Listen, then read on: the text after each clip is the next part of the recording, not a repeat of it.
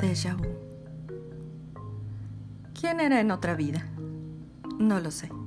Lo más probable es que no lo sepa nunca. De cualquier modo, no dejo de tener recuerdos raros, memorias que me saben ajenas, inquietas y lejanas.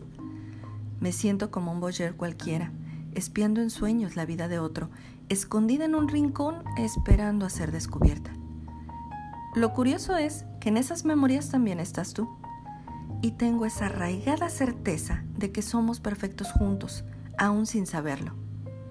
Porque tal vez en ese plano no te gusta el jazz como a mí ¿Qué tal que detestas mi perfume? ¿O no toleras la lactosa? Hay un sinfín de posibilidades de no coincidir en nada y a pesar de todo ello, sigo suspirando al verte. Sigues provocando que mi corazón se salte un latido cuando me miras directo a los ojos y tienes una extraña habilidad de desnudarme al verme, sin quitarme la ropa, despojándome de miedos, dudas y prejuicios. ¿Cómo no amarte entonces?